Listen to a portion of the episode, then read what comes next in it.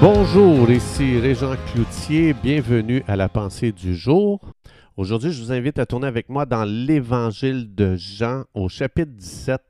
On va lire le verset 20 à 23 qui dit ceci. C'est Jésus ici qui prie. Alors Jésus va dire, ce n'est pas pour eux seulement que je prie, mais encore pour ceux qui croiront en moi par leur parole, afin que tous soient un, comme toi, Père, tu es en moi, et comme je suis en toi, afin qu'eux aussi soient un en nous, pour que le monde croit que tu m'as envoyé. Pour que le monde croit que tu m'as envoyé. Je leur ai donné la gloire que tu m'as donnée, afin qu'ils soient un, comme nous sommes un. Moi en eux et toi en moi, afin qu'ils soient parfaitement un, et que le monde connaisse que tu m'as envoyé et que tu les as aimés comme tu m'as aimé. C'est fou comment, dans l'histoire de l'Église, on voit euh, l'Église essayer tellement de choses différentes pour évangéliser le monde. Donc, euh, et je fais partie de ça, soit dit en passant. Euh, on a fait des plans, on a, on a, monté des stratégies, on a dépensé de l'argent pour des programmes d'évangélisation, mais rarement on a fait mention du plan que Jésus nous a donné pour évangéliser le monde, pour impacter le monde, pour impacter notre génération. Ici, Jésus nous a donné la clé pour gagner le monde. Donc, il en a fait même une prière juste avant de, monter sur cette croix à Golgotha. Alors, il a demandé au Père de nous amener dans un endroit de telle unité et avec lui et les uns avec les autres que ça démontrerait que le Père l'a envoyé. Est-ce qu'on peut s'imaginer qu'est-ce qui arriverait si toi et moi et tout le reste du corps de Christ se mettaient ensemble et commençaient à s'aimer les uns les autres? C'est fou comment on évangéliserait le monde tellement vite que l'Église ne fournirait même plus à accueillir les gens que l'Esprit de Dieu ajouterait à la famille de Jésus. Mais au lieu de ça, on a dépensé beaucoup de temps à s'entretuer, à parler en mal les uns contre les autres, à se disqualifier, à essayer de trouver l'erreur chez l'autre et à dire Ah, les autres, ils font ça comme ça, je crois que ce n'est pas de Dieu. Puis là, à commencer à se comparer dans le but de se disqualifier.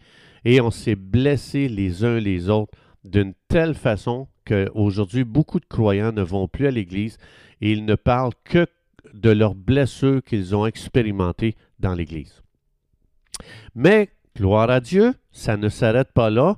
Il y a un réveil présentement euh, que l'Esprit de Dieu est en train de faire dans le monde entier et l'Esprit de Dieu est en train de lever une nouvelle génération qui laisse tomber les murs dénominationnels ces gens, ils veulent plus de Jésus, ils ne veulent pas une connaissance dénominationnelle de Dieu. Parce que souvent, on a beaucoup plus une connaissance dénominationnelle de Dieu qu'une connaissance de Dieu lui-même.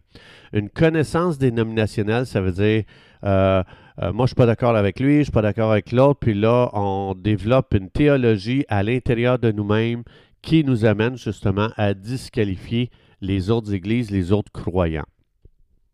Alors c'est important, Jésus ici dans sa prière, il a prié pour qu'on laisse tomber nos arguments tellement stupides pour commencer à faire une expérience, pas une connaissance, une expérience de la présence de Dieu pour, à tel point que le monde va reconnaître que certainement Dieu est en nous et Dieu est au milieu de nous.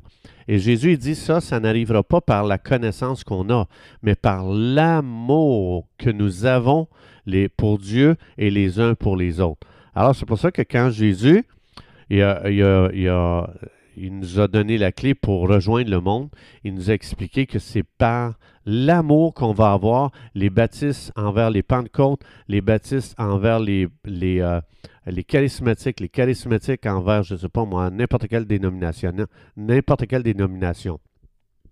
Donc, Dieu ne veut pas qu'on ait une connaissance de lui dénominationnelle, il veut qu'on ait, que nous expérimentions Dieu lui-même. Dieu est amour. Donc, Dieu, jamais que Dieu va me dire, n'aime pas euh, le baptiste, n'aime pas le pentecôtiste, n'aime pas le charismatique, il est trop différent de toi, sa culture est trop loin de toi. Jésus nous a demandé de s'aimer les uns les autres. Donc, si on veut faire un pas pour évangéliser le monde aujourd'hui, il faut absolument commencer à prier pour l'unité. Donc, c'est un choix conscient qu'on fait. Il ne faut pas attendre qu'il y ait une émotion. Ah, oh, moi, j'ai une émotion envers, euh, je ne sais pas, moi, les Ménonites. je, commence à avoir une émotion. C'est pas comme ça que ça marche. C'est, je fais le choix conscient de ne plus critiquer les gens euh, qui sont différents de moi, de ne plus me plaindre d'eux, de ne plus parler en mal de ces gens-là. Donc, c'est le temps de commencer à confesser que l'Église va se lever ensemble dans une foi qui vient de Dieu, avec un amour qui vient de Dieu, comme un seul corps glorieux conduit par la puissance de l'amour de Dieu. Alors, c'est Jésus qui faisait lui-même ce genre de prière-là. Alors, si Jésus a fait ce genre de prière-là, je suis invité par le Saint-Esprit à faire ce genre de prière. C'est le Saint-Esprit qui, euh, euh, nous excite euh, pour nous amener à faire la même prière pour vivre la réalité que Jésus nous a dit qu'on est appelé à vivre. Donc, si on commence à s'aimer les uns les autres au lieu de parler en mal puis de juger, on va commencer vraiment à endommager le plan de l'ennemi qui veut diviser. C'est fou combien de gens, juste, euh, juste, euh, juste chez nous, à l'église chez nous, ah, moi je m'en vais, je ne suis pas d'accord avec ça. Moi je m'en vais, je ne suis pas d'accord avec ça. Puis c'est encore des divisions, c'est encore des divisions, on n'arrête plus de se diviser. Et ça, ça renforce l'ennemi, c'est fou. Donc Satan, il craint tellement l'amour, il craint tellement l'unité parce qu'il sait que l'amour et l'unité, c'est une puissance auquel il ne peut pas euh, confronter. Il ne peut pas confronter l'amour et l'unité. il, est complètement désarmé face à ça. Et son royaume est gravement endommagé quand on utilise l'amour et l'unité.